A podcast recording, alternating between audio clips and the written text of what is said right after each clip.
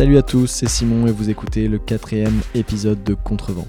Contrevent, c'est le podcast des personnes inspirantes de l'Ouest. Entrepreneurs, start et artistes nous racontent leur parcours, nous donnent leurs conseils et nous exposent leur vision. Tu peux suivre Contrevent sur tous les réseaux sociaux, Instagram, Facebook et LinkedIn. Et bien évidemment, à la fin de ton écoute, n'oublie pas de t'abonner, noter et commenter. Merci beaucoup. Pour ce quatrième épisode, je suis allé au Mabilet à Rennes, au Startup Hotel, pour échanger avec Jean-Baptiste de Belair, qui a cofondé Steeple avec Nicolas Maleuve en 2015. Steeple, c'est le futur du tableau d'affichage dans les entreprises. La communication interne des sociétés est parfois compliquée, que ce soit avec la direction ou entre salariés, encore plus quand certains d'entre eux n'ont pas d'adresse mail. Steeple met donc en place dans les entreprises des grands écrans tactiles, faisant apparaître les informations sur la vie de la boîte alimentée par chacun des salariés et de la direction via une application développée spécifiquement. Steeple fait un carton et connaît une croissance exponentielle. Lors de cette interview, Jean-Baptiste nous parle des illusions que l'on a au démarrage d'une startup, de la force de conviction à conserver lorsque certains de votre entourage n'y croient pas, de se relever et de changer de stratégie lorsque tout va mal pour trouver son marché, mais aussi de nombreux, très nombreux conseils pour ne pas vous planter au départ. Je retiendrai d'ailleurs le terme sapin de Noël dont la définition très spéciale est expliquée dans l'épisode. L'histoire de Steeple est un modèle d'abnégation et de conviction dans le contexte actuel des startups. Écoutez cet épisode si vous vous êtes toujours demandé comment se relever lorsque tous les feux semblent éteints. Préparez-vous à découvrir une histoire de montagne russe, comme dirait mon interlocuteur, ce n'est pas The Social Network, mais je vous assure que c'est au moins aussi passionnant. Jean-Baptiste de Belair, Steeple, bonne écoute. Bonjour Jean-Baptiste. Bonjour Simon. Comment vas-tu? Bah, Ça va super. Est-ce que tu peux commencer par te présenter déjà? Alors me présenter, bah, c'est une vague euh, question. Donc euh, aujourd'hui, donc euh, j'ai 28 ans, je suis originaire du, Finistère. J'ai exilé à Rennes, entre Paris et ma mère. C'est ce que je dis souvent. Donc pas loin de la, mer et pas loin de ma mère. Ok. Et, voilà, j'ai grandi en une partie en, Pologne, une autre partie dans le Finistère, avant de me retrouver en école de commerce à Rennes. Ok. Euh, deuxième question très simple aussi, c'est est-ce que tu peux expliquer ce que c'est Steeple Puisque tu, on l'a pas encore dit, enfin je le dirai en intro évidemment, mais tu es euh, CEO du coup de Steeple, qui est une startup qui a 4 ans maintenant, c'est ça? Tout à fait, oui. Euh, est-ce que tu peux expliquer ce que c'est et pourquoi, on pourquoi on a besoin de Steeple, pourquoi on s'en sert? Bah, aujourd'hui, euh, Steeple, nous, il y a des entreprises qui viennent nous voir en nous disant aujourd'hui, on veut mieux communiquer en interne. Mm. Ça, c'est quelque chose qui est très important parce que les entreprises aujourd'hui veulent impliquer euh, les salariés dans la vie de l'entreprise et puis ils veulent aussi créer du lien. Mm. On vient plus au travail aujourd'hui comme on venait euh, il y a 10, 15 ans, 15 ans juste on, vient, on travaille et on s'en va. Aujourd'hui, les nouvelles générations notamment mm. veulent avoir une vie d'entreprise, créer du lien avec des collègues et on s'est rendu compte que la communication interne était importante pour faire ça. Et donc, on aide les entreprises à améliorer la communication interne, mais pas euh, n'importe comment, parce qu'on s'est rendu compte que pour beaucoup d'entreprises, le seul moyen de communiquer en interne, c'était les tableaux d'affichage. Et donc, on s'est rendu compte que ces tableaux d'affichage avaient un avantage qui est énorme, c'est qu'ils sont présents dans l'entreprise on n'a pas forcément toujours le réflexe d'aller se connecter sur des intranets, sur des réseaux sociaux, sur des, outils. Par contre, le tableau d'affichage près de la machine à café, eh bien, on le regarde. Eh bien, nous, on s'est dit, on va digitaliser un petit peu tout ça. On va prendre le meilleur de ces tableaux d'affichage qui est leur côté physique. On va prendre le meilleur du digital qui est son interactivité, sa rapidité. Mm. Et on a tout simplement créé une solution digitale donc qui mélange du physique avec des grands écrans tactiles mis dans les salles de pause de l'entreprise et du digital avec des applications iOS, Android, des applications euh, sur euh, le web et les ordinateurs pour un outil qui permet de parler à tout le monde et surtout de faire passer de l'information et de créer une vie d'entreprise. Ok, c'est top. Et euh, ce, terme, la digital, c'est vous qui l'avez inventé ou ça existait déjà un petit peu? Bon, ça existait, mais ça existait beaucoup dans le retail, c'est-à-dire pour les magasins, parce hmm. qu'aujourd'hui, quelle est la problématique pour euh, les enseignes de distribution? C'est de s'adresser aussi bien à un petit jeune qui est hyper connecté qu'à une personne avec peut-être plus d'ancienneté et moins d'appétence pour le digital. Donc il faut pouvoir parler à toutes ces personnes-là. Et en fait, la problématique, mais elle est exactement la même en communication interne. Vous avez parfois dans des entreprises des petits jeunes qui arrivent qui sont ultra connectés et des personnes qui ont plus d'ancienneté. Et pour ne pas discriminer l'une ou l'autre des populations, ben, il faut s'adapter et faire du digital. Ok. Alors il y a un truc qui est hyper intéressant avec le cas de, de Steeple. Euh, ça, fait longtemps que je suis Steeple puisque euh, on a fait la même école et donc euh, depuis le début je vous suis. Un truc hyper hyper intéressant, c'est que vous avez complètement pivoté. Est-ce que vous pouvez, enfin ce que tu peux nous expliquer ce qu'était Steeple au début et quelle était votre réflexion pour justement pivoter? Alors déjà, je suis complètement pas d'accord avec le terme pivoter. Ah, ah Steeple a été une évolution et jamais une révolution dans, lui-même. C'est-à-dire qu'on est parti avec une idée qui était quoi? Qui était qu'on pouvait aujourd'hui, et, c'était en donc 2013-2014, créer du lien au sein d'une communauté. Mhm. Qu'est-ce qu'on fait aujourd'hui en 2019 On crée du lien au sein d'une communauté. Donc la mission de base, et d'ailleurs le nom steeple qui veut dire le clocher, pourquoi le clocher? Parce que dans un village, c'est ce qui est visible de partout et qui permet de se retrouver pour échanger. Et notre mission, ça a toujours été de recréer cet esprit de village pour faire en sorte que les personnes se connaissent mieux, se côtoient et créent du lien. La réalité, c'est quoi? C'est qu'au début, on était dans un milieu étudiant et qu'on a mhm. d'abord pensé étudiant. Puis après, on en a eu marre de manger des pâtes et on a été voir ceux qui avaient de l'argent. Et donc, ça a été les entreprises. Donc, notre mission de départ, c'était de créer du lien chez les étudiants dans les écoles. On avait, voilà, pour ça, on s'est dit que l'économie collaborative et le partage entre étudiants étaient intéressantes. Quand on est sorti d'école, on a dupliqué ce modèle vers les entreprises. Et quand on a commencé à aller vraiment dans les entreprises, à rencontrer des chefs d'entreprise, des DRH, des CE même parfois, eh bien, ils nous disaient quoi? Ils nous disaient, bon, c'est bien de vouloir faire partager les salariés entre eux, si, si, c'est très bien. Euh. Par contre, nous, déjà, on n'arrive pas à communiquer avec eux. Et donc, ils nous ont fait passer euh, l'idée comme quoi déjà, si on arrivait d'abord à bien communiquer avec eux, dans un deuxième temps, on pourrait bien les faire communiquer entre eux. Donc, premièrement, on a changé, on a été plutôt sur un autre marché des entreprises, puis d'une communication transverse, on s'est transformé en une communication un peu plus globale. Mmh Et finalement, en juin 2016, il y a eu la révolution, où là, on peut parler de révolution parce que c'est ce qui a changé vraiment la face de Steeple, c'est-à-dire que au départ, Steeple était un outil qui était application mobile, application web. Et on s'est confronté en étant positionné à Rennes à une spécificité qui est qu'on n'a pas aujourd'hui euh, les entreprises qui se croient ultra connectées à la défense. Mhm.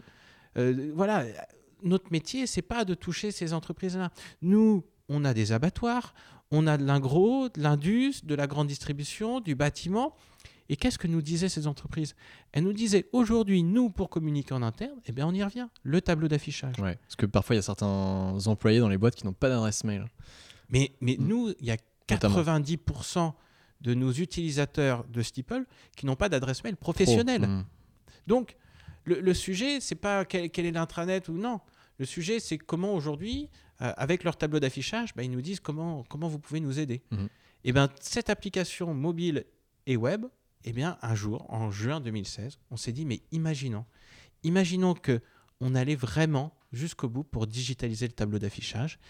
Et on savait même pas que ça existait. On a trouvé ces grands écrans tactiles et on a tout simplement adapté notre solution sur des grands écrans tactiles. Et comment ça se passe concrètement? Le contenu qu'il y a sur ces tableaux d'affichage, comment il est généré? C'est les employés eux-mêmes qui le génèrent? C'est géré par la, je sais pas, le pôle com de la boîte, euh, s'il y en a un euh?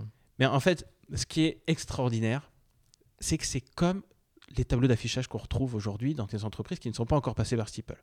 Donc vous avez le tableau d'affichage de la direction, qui est alimenté par la direction, le tableau RH, la qualité, la sécurité, et puis vous allez avoir le tableau CE, et puis vous allez même retrouver le tableau des petites annonces qu'on va avoir euh, dans la machine, près de la machine à café. Donc sur Steeple, vous avez ça. Alors on l'appelle communication interne, CSE, et puis on l'appelle entre nous. Et finalement, euh, le entre nous, c'est ce qui suit Steeple depuis le début, puisque sur entre nous, on va retrouver des petites annonces, on va retrouver les anniversaires, on va retrouver des, choses qui font la vie de l'entreprise. Ouais, ok, bah, c'est top. Euh, donc finalement, vous n'avez pas vraiment pivoté, vous avez juste adapté votre modèle au fur et à mesure. C'est là que c'est intéressant, mais est-ce qu'à un moment donné, vous vous êtes dit, euh, bon, on va dans le mur, en effet, tu dis on, on mangeait des pâtes, etc. Est-ce qu'à un moment donné, tu dis merde, on va dans la mauvaise direction? Il y, a, eu un moment charnière euh, avec Nicolas, qui est ton cofondateur, qui est plutôt la partie dev euh, du, produit. Euh, vous êtes dit, bon, bon, faut qu'on change, ou ça s'est fait vraiment au fur et à mesure, vous avez commencé à, voir votre business model grandir Oui, vraiment, à un moment donné, vous avez, vous avez dit, ok, faut qu'on tienne là, parce qu'on a un truc peut-être, tu vois? Alors déjà, on avait une chance, c'est qu'on était jeune et, et, un peu con, donc on était très obstiné. Mais en fait, on a été bercé par tous les mythes de la start-up.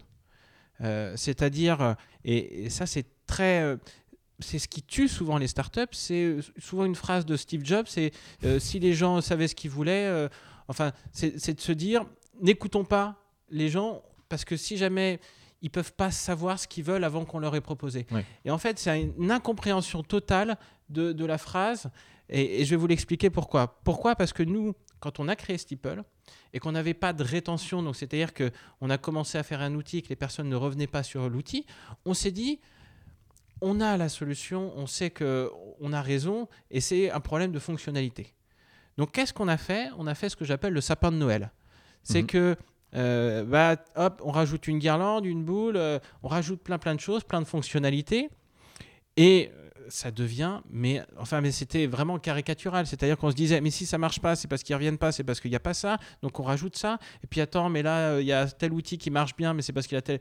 Et donc, on avait démarré ça en 2015 et fin 2015, c'était incompréhensible. Même nous, on comprenait même plus ce qu'on faisait. Et on s'est dit en 2016. Là, il s'est passé combien de temps entre le tout début et ce moment-là où vous dites euh, on, fait n'importe quoi? Un an. Un an où. Euh, un an, mais on est, on est encore, on a toujours été ultra motivé, mais dans une première partie, on ajoutait plein de fonctionnalités sans réellement se poser la question du pourquoi. Et c'est ça le plus grave. Et, et ça aurait pu être encore plus grave si on avait été chercher des fonds, si on avait finalement pérennisé euh, le, côté euh, bah, un petit peu euh, voilà, momentané de, de l'histoire. Mm. Si on avait voulu le pérenniser, on a toujours été dans une phase où on, augmentait très vite. Et quand on a eu le déclic euh, début 2016, bah là, on a coupé carrément des pans entiers de l'outil jusqu'à arriver en juin 2016. On a tout simplement l'outil qui était déjà bien euh, déshabillé. On l'a adapté sur des écrans tactiles en repartant d'une simple, simple page blanche presque. C'est Comment toi tu as eu l'idée au début? Alors je sais pas si c'est toi ou c'est Nicolas d'ailleurs, mais euh, comment tu as eu l'idée au départ? Parce que tu as fait un parcours un peu particulier, qui est un parcours d'entrepreneuriat dans, l'école où tu étais. Euh, on te dit ok, faut que tu crées un projet, euh, donc tu dis bon, faut que je trouve un truc. Ou tu avais déjà cette idée-là? Enfin, c'est quoi le début de Steeple mais le, début, il est, tout bête, c'est une expérience personnelle qu'on a, qu'on a eue en, en, école de commerce. C'était de se dire, bah, on n'est jamais informé de ce qui se passe, des événements, parce que la communication interne dans l'école, euh, elle ne s'est pas améliorée. Euh, bah, ils n'ont pas Steeple encore, mais, la réalité, c'est quoi? C'est que euh, ce qu'on vit en communication dans l'école, c'est ce qui est vécu dans les entreprises. Sauf que ce qu'on a compris après, c'est que l'entreprise a un énorme enjeu à faire rester les collaborateurs, là où les écoles savent qu'au bout de trois ans, de toute façon, ils s'en vont. Oui, c'est vrai. Donc c'est une expérience personnelle mhm. qui nous a permis de dire, tiens, il y a un axe d'amélioration. Et donc, toi, tu, es venu avec cette idée, tu es allé voir Nicolas, comment vous êtes euh, joints en fait tous les deux, comment vous êtes trouvés? En fait, on s'est rencontrés euh, dans un master entrepreneurial à, à euh, donc un master qui mélangeait des étudiants de l'INSA mm. et des étudiants de l'ESC. Et donc, moi, je savais déjà que j'avais envie de travailler dans le web ou dans les objets connectés. Et j'ai eu la chance de, de, créer un groupe avec, avec Nicolas, qui lui était ingénieur informatique. Et donc, on a commencé à travailler comme ça dessus. Ok, c'est top. Euh, comment vous allez voir vos clients? Enfin, comment vous démarchez vos clients? Tu as tapé à la porte euh, des, entreprises euh, Est-ce que vous avez besoin d'un tableau connecté? Comment ça se passe? On ne fait jamais de prospection. On n'a jamais fait de prospection depuis Steeple. T'as bien dû aller en chercher un au début quand même. non, parce qu'en fait, j'ai eu la chance euh, d'avoir euh, dans ma famille euh, quelqu'un qui avait une entreprise. Donc ça, c'est ultra important. C'est d'avoir un laboratoire grandeur nature. Donc une entreprise de 200 salariés dans la distribution qui nous a permis de vraiment tester l'outil. Mais c'est on était arrivé à un moment où, quand je te disais en juin 2016, on a l'idée de mettre les écrans tactiles. Début juillet 2016, on a déjà un écran tout pourri qui marche pas, le truc n'est pas fait pour, mais au moins il est posé et il est au contact. Des... Ouais. Hmm. Et, c'est ça, il faut le faire très vite, très très vite. Et on faisait très mal les choses, mais on, les faisait très vite. Et à un moment, on s'est mis à faire bien les choses. Et quand tu fais très bien les choses très vite, ah bah là, ça change tout. Ouais. Ok. Euh, est-ce que tu as une histoire un peu sympa autour de, des utilisateurs de Steeple à nous raconter? Est-ce que tu as eu un feedback, par exemple, particulier de quelqu'un qui dit ah, grâce à Steeple, euh, je sais pas quoi? Mais franchement, on en a, on en a des centaines. Y a, mais tu as aussi bien. Euh, des personnes qui, disent, euh, bah, par exemple, les naissances. Il y a quelqu'un qui nous dit, bah, moi, j'ai annoncé sur Steeple que j'étais grand-père. Eh bien, figure-toi qu'il y a des personnes, ça fait 15-20 ans, qui travaillent ensemble. Eh ben, ça a été l'occasion pour elles de, leur, de lui faire un petit cadeau. Mais si jamais ils n'avaient pas eu l'information, il l'aurait pas fait. Autre histoire très drôle, il y a un chef d'entreprise, il me raconte ça l'autre jour. Il me dit, euh, bah, j'étais en septembre à, la, rentrée, j'étais en voyage à Hong Kong parce que j'achète euh, à Hong Kong des cartables, et il me dit, je tombe pendant le typhon. Un grand typhon. Donc là, je suis cloisonné à l'hôtel. Et à l'hôtel, je prends des vidéos de, ce qui se passe et je diffuse sur des écrans qui sont dans le Morbihan. Et donc, dans son entreprise, est diffusé sur Steeple les photos euh, en plein typhon. Et puis, il y a une salariée qui, elle, est dans la salle de pause, qui commande directement sur l'écran et qui dit Est-ce qu'on va vous revoir un jour? Et, et l'autre personne, à l'autre bout du, monde, elle lui répond Oui, euh, vous inquiétez pas, je reviens. Et des histoires comme ça, il y en a plein. Hier, hier j'étais avec un chef d'entreprise, il me dit il me dit, j'ai vu sur Steeple la semaine dernière qu'il y a une salariée qui revient d'un congé maladie après 18 mois d'absence. Et ben même pour le, chef d'entreprise qui n'est pas toujours au contact de ses équipes, ben, il m'a dit, je lui ai envoyé un petit message privé sur Steeple et ça m'a permis d'avoir l'info. Et ça, c'est très important. Ouais, c'est top. Euh, on va reparler un petit peu du début de Steeple euh, et d'une question hyper concrète euh, que toutes les personnes qui souhaitent lancer un projet ou une startup quelconque se posent. Comment vous avez commencé au départ avec Nicolas C'est-à-dire, vous aviez le chômage, vous étiez sur vos fonds propres jusqu'à plus avoir d'argent du tout, vous avez fait un peu de freelance à côté. Est-ce que tu peux nous raconter un peu les débuts? Ça, c'est une histoire aussi incroyable. Parce que, bon, ce qu'il faut savoir, c'est que quand on a créé Steeple, on crée euh, vraiment l'entreprise en février 2015. On finit, nous, les études en janvier 2015. Mhm. Donc, il y a le côté positif qui dit on était habitué d'être étudiant, donc à manger des pâtes, et, et donc on a continué on a continué. Euh, le côté négatif, c'est qu'on n'a pas été euh, financé par le premier financeur de toutes les startups, qui est Pôle Emploi. Donc, euh, parce que effectivement, il y en a beaucoup qui arrêtent leur travail, rupture, rupture, conventionnelle, effectivement, deux ans ou plus de droit au chômage. Mais je dirais que c'est une catastrophe ce cas-là, parce que ça fait quoi? Ça fait repousser de deux ans l'idée de la rentabilité. Mm. Alors que nous, dès le début, on n'avait pas d'argent. Et on s'est dit, bon, bah, comment on va faire pour en gagner?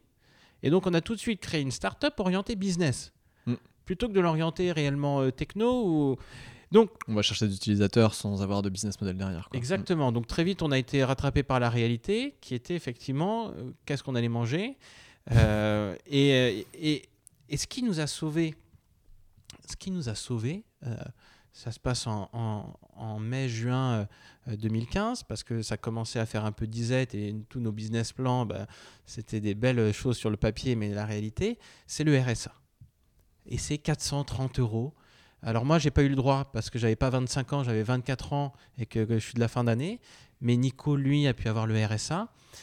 Et, mais ça a été vraiment compliqué. Alors pendant ce temps-là, euh, moi, j'ai commencé à faire des missions effectivement de freelance parce que le community management, euh, l'accompagnement web marketing, bah, quand, voilà, quand on crée une startup comme Steeple dans la communication, bah, c'est parce qu'on a quelques compétences en communication.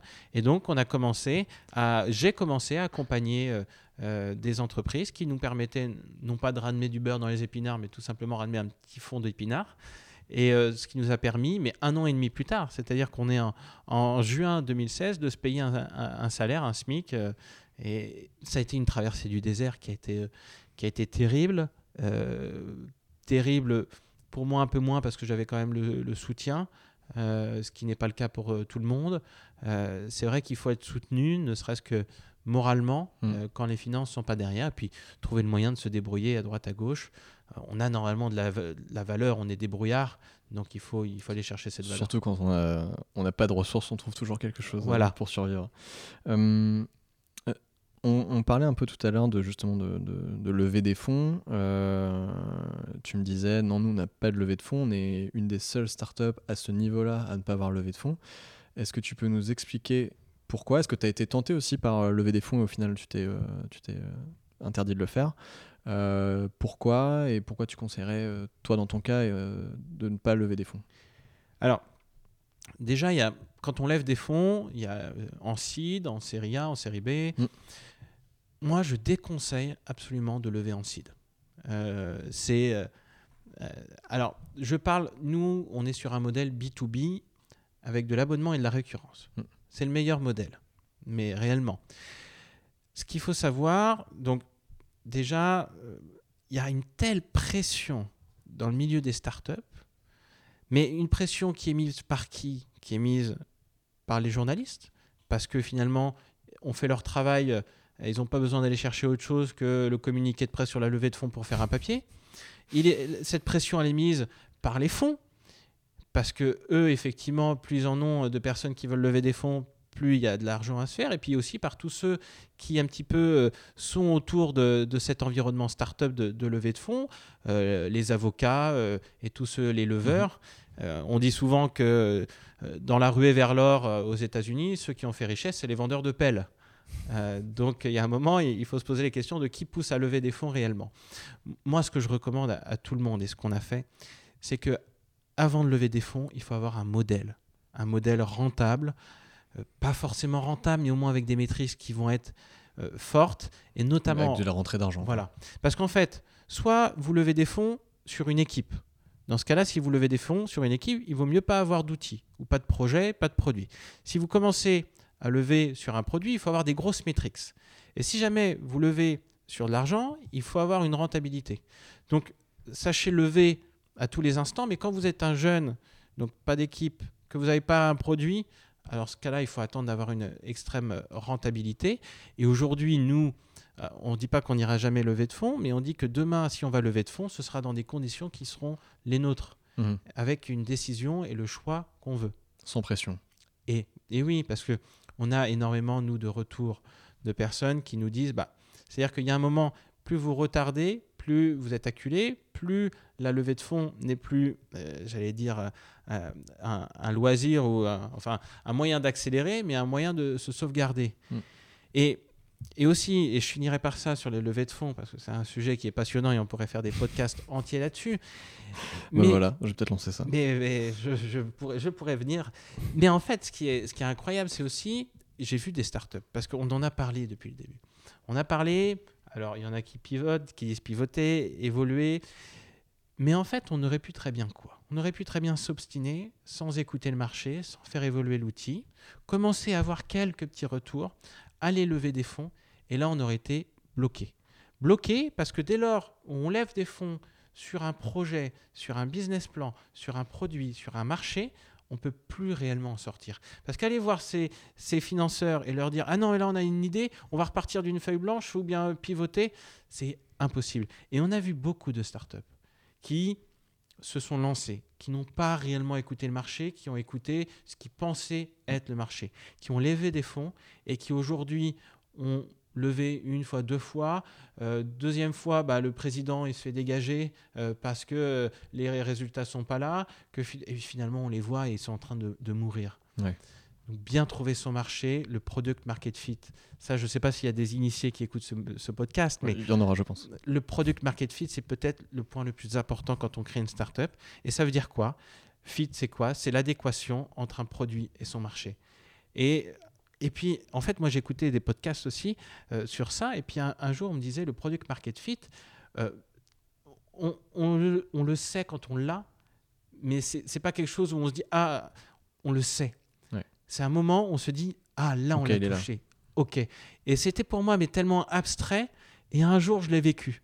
Un jour, j'ai vécu parce que quand vous avez des personnes en rendez-vous qui vous disent c'est le produit qu'on attend depuis trois ans et on ne trouvait pas, Là, vous savez que vous avez votre product market fit. Et là, si en plus vous avez de l'abonnement et de la récurrence, euh, vous pouvez être tranquille pendant un moment. C'est le bonheur. Ouais. Il y a un deuxième sujet, euh, pas polémique, hein, euh, pas, à ce point-là, mais un, sujet qui, intrigue beaucoup aussi, c'est les, incubateurs. alors, Steeple est passé par différentes structures. plusieurs personnes disent non, les incubateurs c'est pas bien, d'autres disent c'est bien. Quel est ton avis là-dessus? Alors, évidemment, je pense qu'il est plutôt positif puisque tu, tu en as fait euh, usage, entre guillemets, mais est-ce que, quel est ton avis là-dessus et ton analyse et les conseils que tu pourrais donner autour des, incubateurs? Des personnes qui seraient tentées, euh, qui ont envie de monter un projet, qui disent Ok, moi je vais passer par un incubateur, ça sera mieux, je serai accompagné, etc. Déjà, il faut partir d'un principe c'est que personne ne fera le travail pour vous. Ça, c'est le point numéro un. C'est-à-dire, euh, à la fin, c'est celui qui lance le projet qui est l'alpha et l'oméga de la réussite. Après, nous, on a eu la chance d'avoir. Alors, à l'ESC, il y avait un incubateur qui était surtout des bureaux gratuits. Mhm. Ça, ça a été énormément bénéfique parce qu'il y en a beaucoup qui lancent soit euh, de chez eux, où là c'est très compliqué, ou bien soit dans des espaces qui sont payants. Et dans ce cas-là, là, c'est déjà directement des sorties. Et on sait qu'un euro gagné est déjà un euro pas dépensé. Donc, les deux premières années en incubateur nous ont permis bah, de tout simplement incuber l'idée. Nous, on a fait le schéma, mais vraiment le plus euh, classique, incubateur, accélérateur et maintenant Startup Hotel, et je vais vous expliquer comment.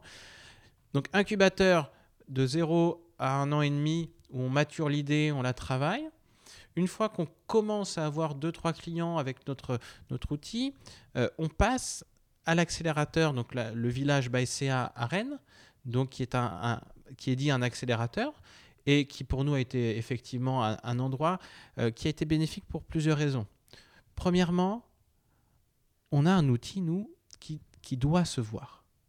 On a énormément de clients qui font des visites d'entreprise mhm. et qui après nous appellent en nous disant j'ai vu votre produit à tel endroit eh bien, d'avoir été au village et surtout d'avoir équipé le village, euh, ça a été une bataille aussi, mais qu'il a fallu gagner pour équiper le village parce qu'ils nous ont pas fait de passe droit, parce qu'on était, donc on a dû prouver là encore notre, notre aspect positif sur la communication du village. Mais une fois qu'on avait l'outil, on a bénéficié de tout le passage qui se faisait au village. Donc ça, ça a été très positif. Et puis après, c'est toujours des réseaux. Il y a déjà le premier réseau, qui sont les mises en relation que vous pouvez avoir avec les autres startups, mhm. qui ont soit des problématiques que vous vivez, que vous avez déjà vécues ou que vous vivrez demain. Et ça, moi, je passe énormément de temps à écouter des personnes qui ont fait les conneries avant nous. Mais imaginez, euh, alors j'en fais plein. Euh, et d'ailleurs, je communique beaucoup à d'autres personnes sur mes conneries, mais j'écoute aussi énormément les conneries des autres. Et ça, ça fait gagner un temps monstrueux.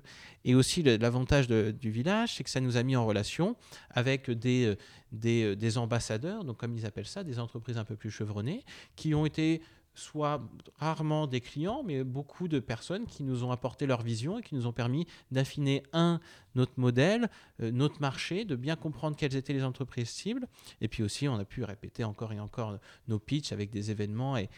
Donc, très positif. Et là, donc, on a quitté le village un an et demi également après, après y être entré, pour rejoindre le, donc le Startup Hotel de la French Tech à Rennes, qui mhm. s'appelle ici le, le, Pool.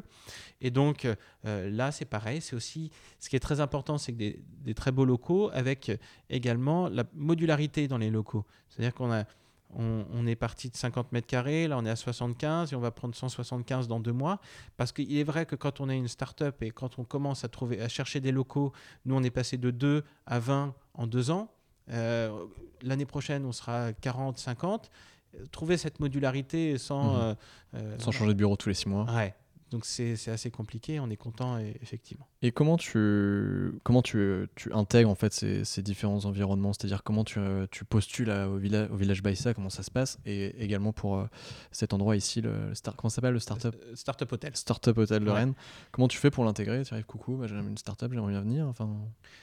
Bah, Premièrement, euh, pour le village, c'est sur dossier. Après, c'est donc euh, il faut avoir euh, établi déjà un petit peu de chiffre d'affaires et, des, premières rentrées, puisque l'objectif c'est de passer de, de, 10 à 100 clients. Mhm. Donc ça, c'est pour le village. Et après, le startup hôtel, ici, on cherchait, on cherchait un lieu. Et c'est vrai que on a la réputation sur le bassin rennais d'être d'être ouvert euh, on est souvent présent aux événements. Donc, on a un réseau qui s'est tissé parce que euh, moi, j'ai toujours fait énormément de, réseaux euh, pour aller au contact, pas forcément de nos clients, mais au moins du, territoire. Mhm. Et c'est vrai qu'un jour, on a reçu un coup de téléphone en nous disant bah, on a une place qui se libère, c'est évolutif. Et c'est parce que effectivement, on a donné et quand on donne, on reçoit toujours beaucoup plus. Ok. Bah, écoute, super. On parle justement de ces différents incubateurs qui étaient tous à Rennes. Hein. Euh, est-ce que tu peux nous parler un peu plus euh, largement de l'écosystème euh, des startups à Rennes? Le, point de vue que j'ai moi de l'extérieur, c'est que c'est en train de grossir énormément depuis un an, deux ans là. on parle beaucoup de Rennes de plus en plus. Pourquoi selon toi? Et, deuxième question qui rejoint un peu celle-là, c'est si tu conseillais à quelqu'un, enfin qu'est-ce que tu conseillerais à quelqu'un qui souhaite monter une startup dans les alentours? De faire? C'est-à-dire c'est quoi les premières démarches? Donc ce qui est. Euh, alors, déjà, au niveau de l'écosystème rennais, moi, je suis d'accord. Euh, moi, je trouve qu'il est très dynamique. Euh, alors, après, il y, y a souvent la compétition entre, entre Rennes et Nantes. On était la semaine dernière à, ce qu'on appelle un apéro scale-up, donc pour des startups qui ont. Alors, je sais pas si on dit grandi ou survécu, mais c'est peut-être un peu la même chose quand on est startup. Mais c'est vrai qu'il y a un, dynamisme. Il y a des startups aussi à Rennes qui font beaucoup de communication et, qui poussent un petit peu la, la ville vers le haut on a indéniablement un avantage, c'est qu'aujourd'hui, on peut attirer beaucoup plus facilement euh, des, des, personnes de Paris qui veulent se rediriger euh, vers la mmh. Bretagne. On a aussi la possibilité, euh, nous, là, maintenant, on a un bureau à Paris et qui est piloté depuis Rennes. Donc, Vous êtes où à Paris? on est, on est au village à, Paris, dans le 8e. Donc, et il y a combien de personnes sur Paris une, une, seule personne. Une personne. Donc, Rennes, on connaît tout le monde. Euh, si on veut passer un coup de téléphone, et encore une fois, le retour d'expérience, c'est incroyable. Parce que là, nous, on est sur des dimensions euh, internationales. Et euh, la semaine dernière, j'étais avec des personnes qui étaient en train de me dire oh, j'ai fait une grosse connerie là, je me suis lancé à l'international, faut que je te raconte. Mais c'est de l'or. C'est de l'or. Alors, effectivement, après, on est un peu limité. et c'est peut-être la limite par rapport à, à, un écosystème parisien qui est beaucoup plus fourni sur des euh, startups qui vont être dans notre tranche de métier sur des problématiques assez similaires pour trouver les mêmes réponses. Mhm. Euh, il faut aller effectivement euh, sur des choses un peu différentes et l'adapter à son modèle. Mais au final, on a quand même des personnes qu'on arrive à avoir au téléphone, à échanger et une solidarité de l'instant pour justement attirer à Rennes des talents et faire que l'écosystème grandisse ensemble. Ok. C'est quoi ton meilleur souvenir avec Steeple? Ah Ça, c'est le genre de question. Euh, Qu'il aurait fallu préparer. Non, mais je vais, je vais te raconter. Mais le meilleur souvenir, mais c'est le, le jour. Euh, alors, euh, donc, je t'avais parlé de cette entreprise familiale qui, qui nous a aidés. c'est mes parents qui tiennent un, un, magasin de grande distribution. Et donc, ça a été notre laboratoire depuis le début. Et on voyait bien qu'au début, ça euh, ça fonctionnait pas forcément, c'était compliqué parce que les personnes étaient en mise en rayon, ils n'étaient pas connectés. Donc... Euh. Mmh. Et donc, en juin 2016, j'ai cette idée de me dire si on mettait Steeple sur des grands écrans tactiles. Et là, qu'est-ce que j'ai fait? Bah, J'ai tout de suite appelé mon père et je lui ai dit imagine si demain, euh, tu avais dans ta salle de pause un grand écran tactile sur lequel tu retrouverais tout ce qui est aujourd'hui sur Steeple, mais accessible simplement avec un doigt. Et là, il m'a dit bingo. Et dès le lendemain, il faisait la route, il était dans le bureau et il dessinait sur un tableau blanc ce qui serait demain le tableau d'affichage Steeple. Bon, alors c'était moche, évidemment, parce qu'aucun de nous était graphiste, mais on avait dessiné ensemble le premier tableau d'affichage Steeple. Et ça, ça a été le début de tout. Ouais, c'est ce qui a fait euh, tout changer.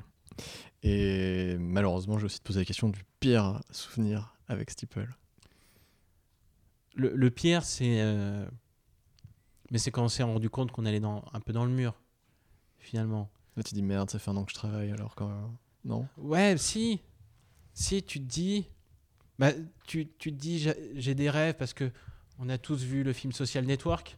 Hein on croit tous qu'on on lance un truc qui a des millions d'utilisateurs et après tu mets de la pub et tu gagnes de l'argent.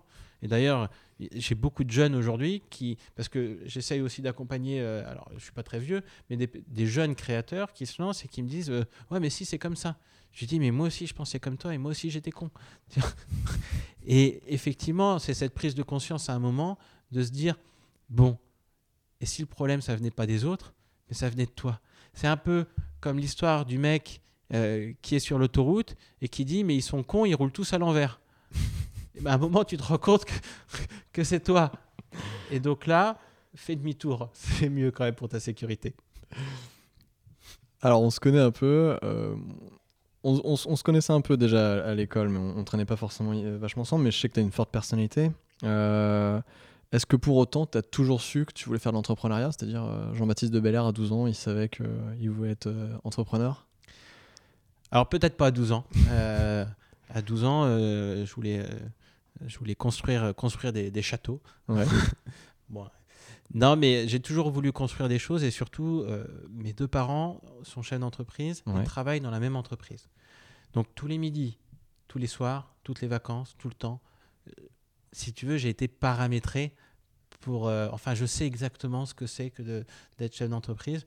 Donc, à aucun moment, ça je savais que c'était ça. Après, je savais aussi que je voulais pas forcément faire la même chose que mes parents. Mhm. Et donc la volonté de créer, euh, la volonté de, partir de zéro d'une feuille blanche pour avoir une certaine forme de, légitimité.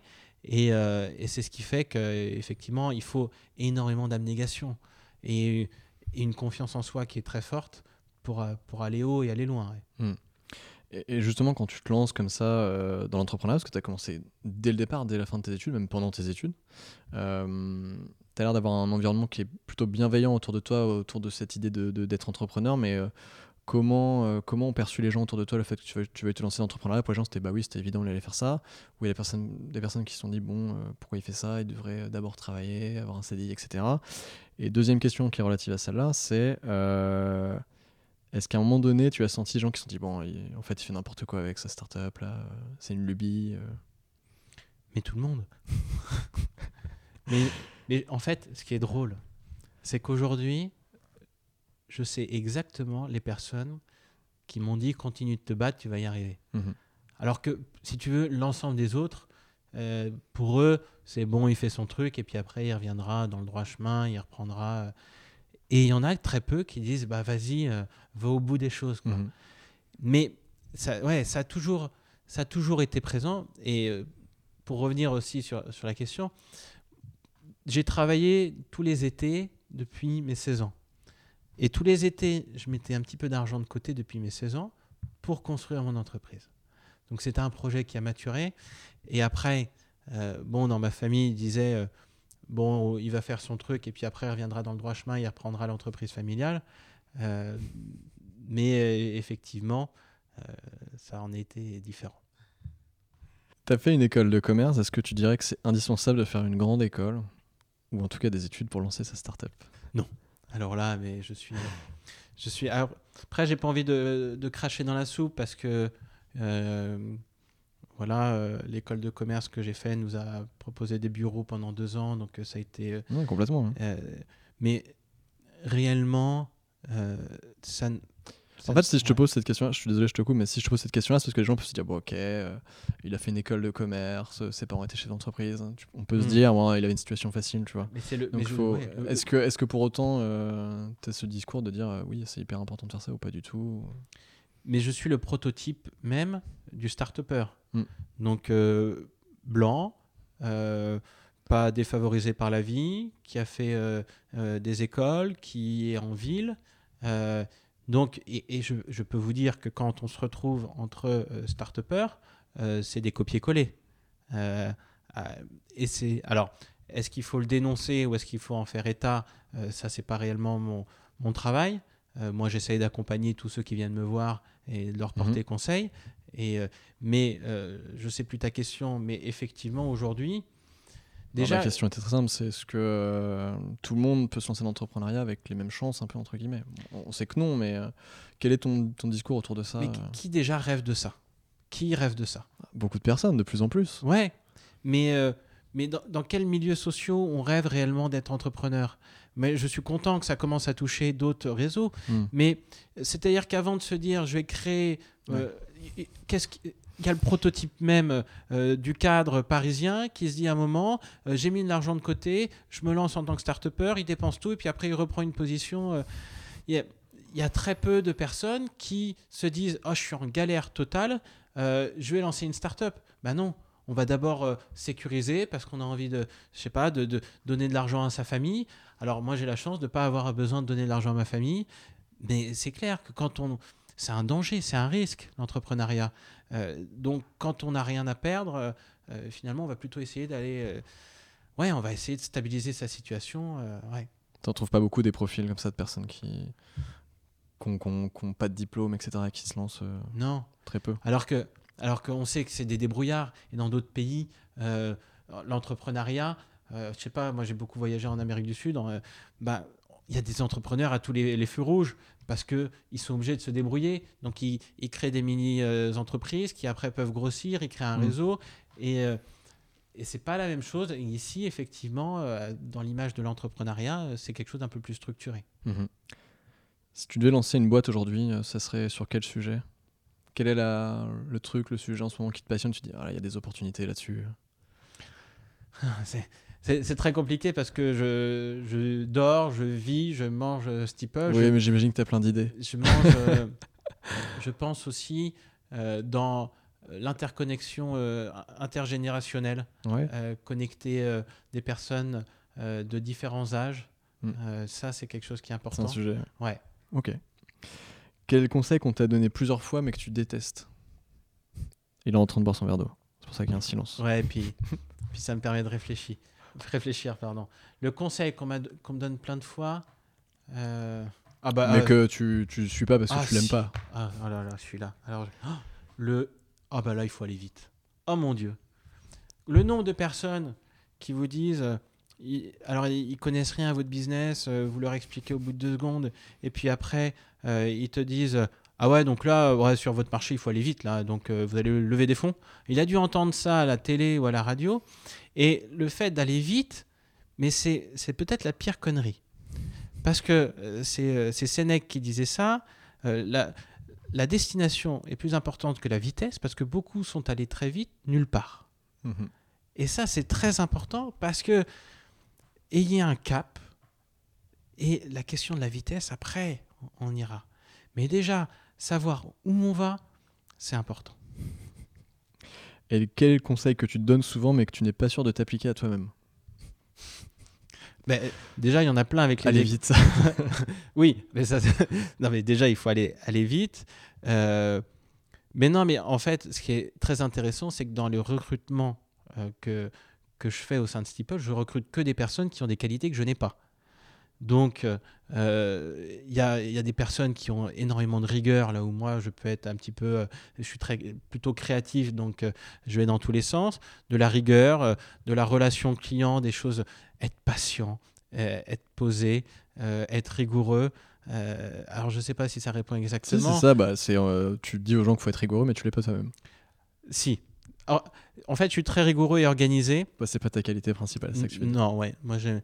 Non, c'est j'aime bien. Moi, j'aime bien traiter plein de sujets en même temps. Mais de les traiter bien, mais c'est pas mon métier, c'est de faire ça. Alors, c'est une question un peu facile, mais euh, je, veux, je veux que tu la, je veux que tu, je veux que tu la commentes. Euh, un projet pourri avec une bonne équipe ou une équipe pourrie avec un projet révolutionnaire? Ah. Bah, en fait, euh, tu me dis une question facile parce que tu sais ce que je vais répondre. Non, parce que je pense que la plupart des gens répondraient que c'est l'équipe avant tout, en fait. Ouais. Bah ouais, ouais, ouais. Est-ce que c'est un constat que tu fais C'est euh, l'équipe est hyper importante.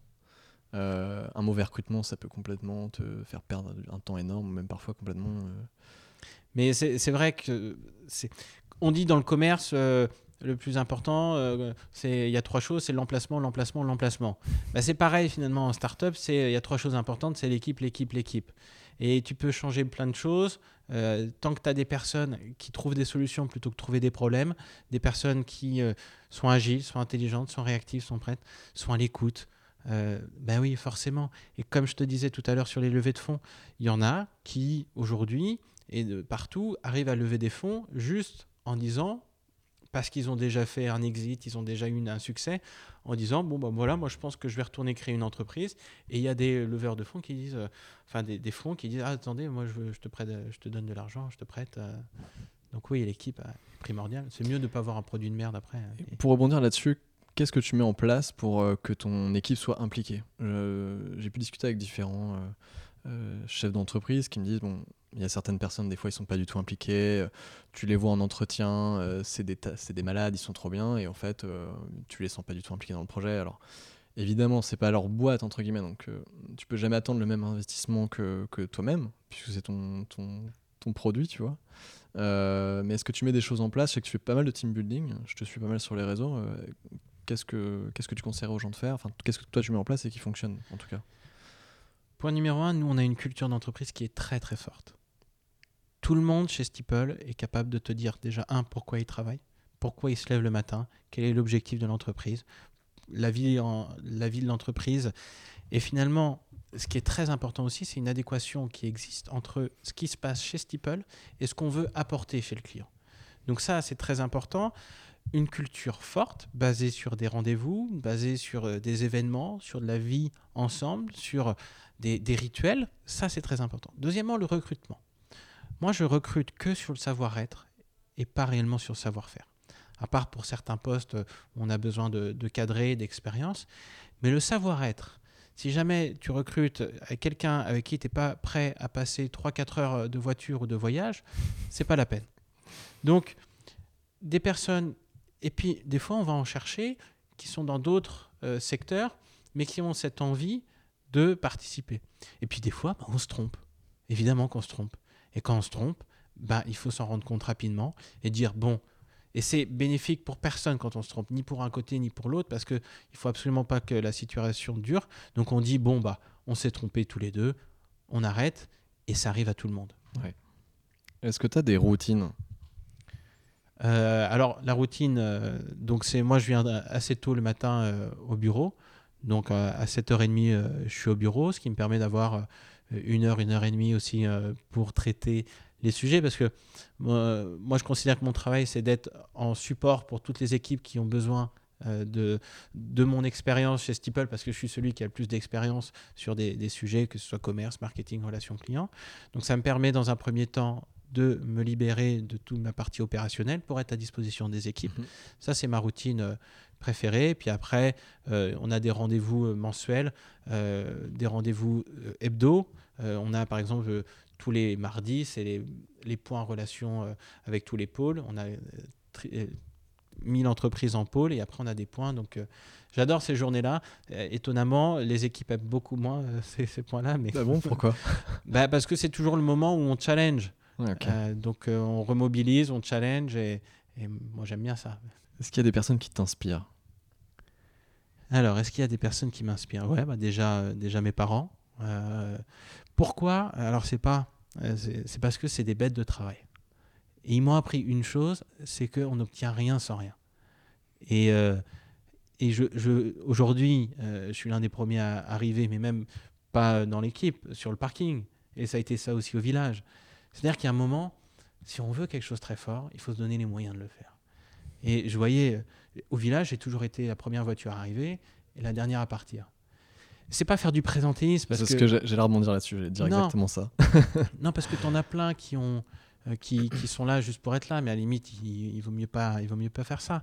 Euh, mais on le sait, qu'il n'y a personne qui a réussi dans ce monde sans une dose de travail extraordinaire.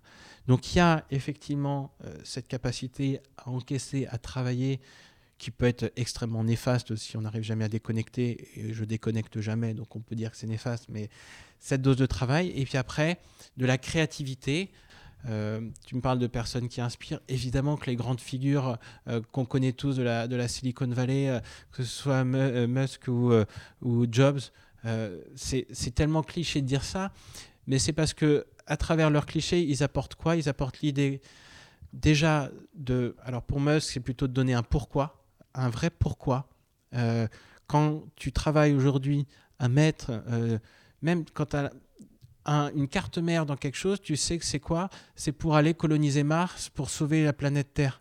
Enfin, c'est le pourquoi chez Musk et puis la créativité aussi euh, chez Jobs, c'est des choses à manipuler avec précaution, mais qui donnent des directions là encore. Ok.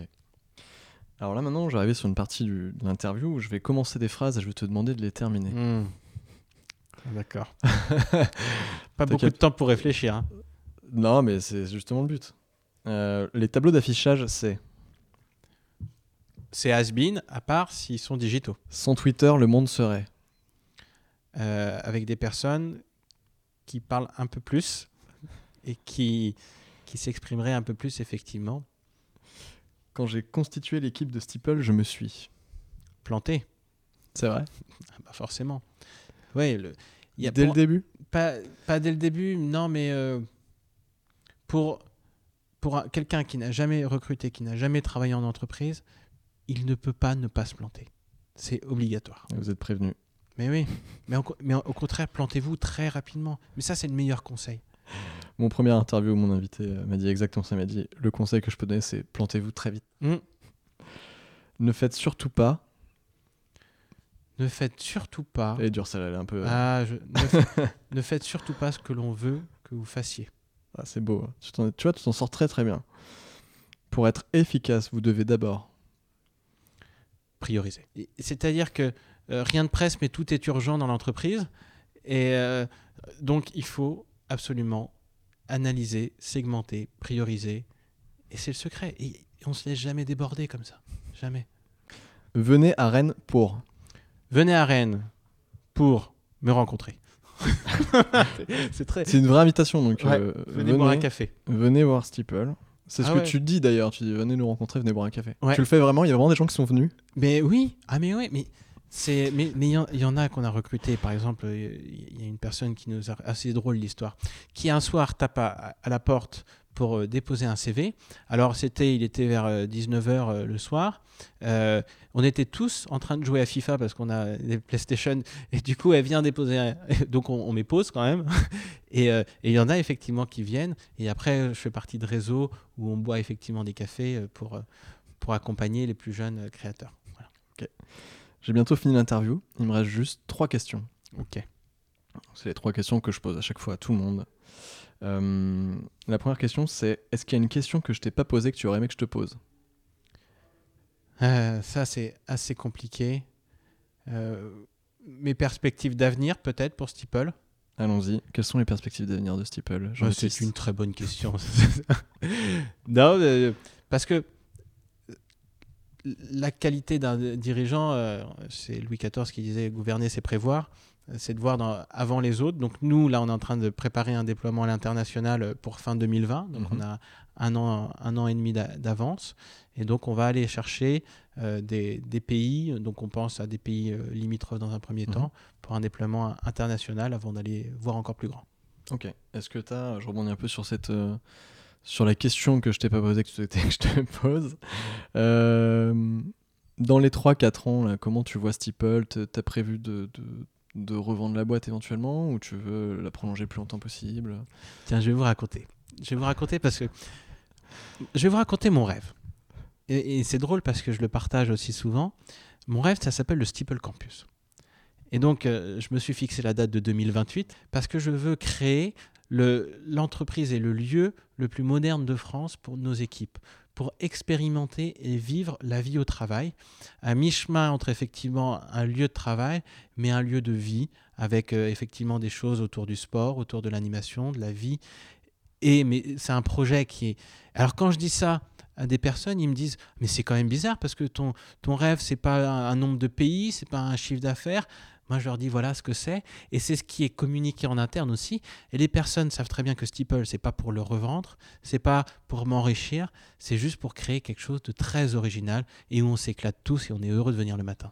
exactement. Deuxième question, deuxième de la, des trois dernières questions. Qui me recommandes-tu d'inviter sur ce podcast?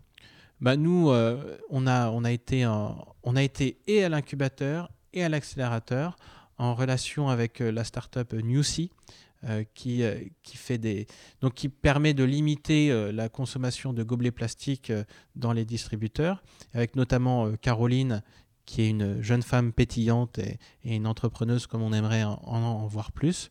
Donc ça pourrait être effectivement le, un bon invité. Ok, bah, écoutez, je les inviterai de ta part dans ce cas-là. Ah bah, super. Ils me payeront un café dans, dans, un gobelet Newsy. Alors, ce podcast s'appelle Contrevent. Ok. Et si je te dis que Jean-Baptiste de Belair, il est à contrevent. T'en penses quoi? Il y a une autre phrase de Sénèque qui dit il n'y a pas il n'y a pas de vent favorable pour celui qui ne sait pas où il va. Donc c'est effectivement contrevent pourquoi? Bon déjà contrevent c'est bien parce qu'en Bretagne effectivement mais contrevent parce que un on n'est pas à Paris, deux on n'a pas levé de fonds, mais finalement si le contrevent en fait c'était le bon sens et c'était que c'est tous les autres qui sont dans le mauvais sens et que nous, on avait pourquoi le vent favorable? Parce qu'on est en train de construire une entreprise ultra solide sur un modèle stable avec une croissance de 300% par an. Pourquoi? Parce qu'on s'intéresse aujourd'hui à des entreprises et à des personnes qui sont délaissées par toutes les startups qui vous parlent que d'intelligence artificielle, de bitcoin, d'algorithmes et de compagnie. Qu'est-ce qu'on dit nous? On dit l'innovation, c'est quoi? C'est pas forcément inventer des choses qui n'existent pas, mais c'est inventer des moyens de rendre l'innovation accessible pour ceux qui n'en ont pas encore accès. Et ça, c'est très très important. Et si on est à contrevent en faisant ça, moi je pense qu'on est plutôt dans le sens du vent. Eh bien écoute, merci Jean-Baptiste. Ben, merci à, à, vous tous. À bientôt. Et à toi aussi, bon aussi. Ciao. Au revoir.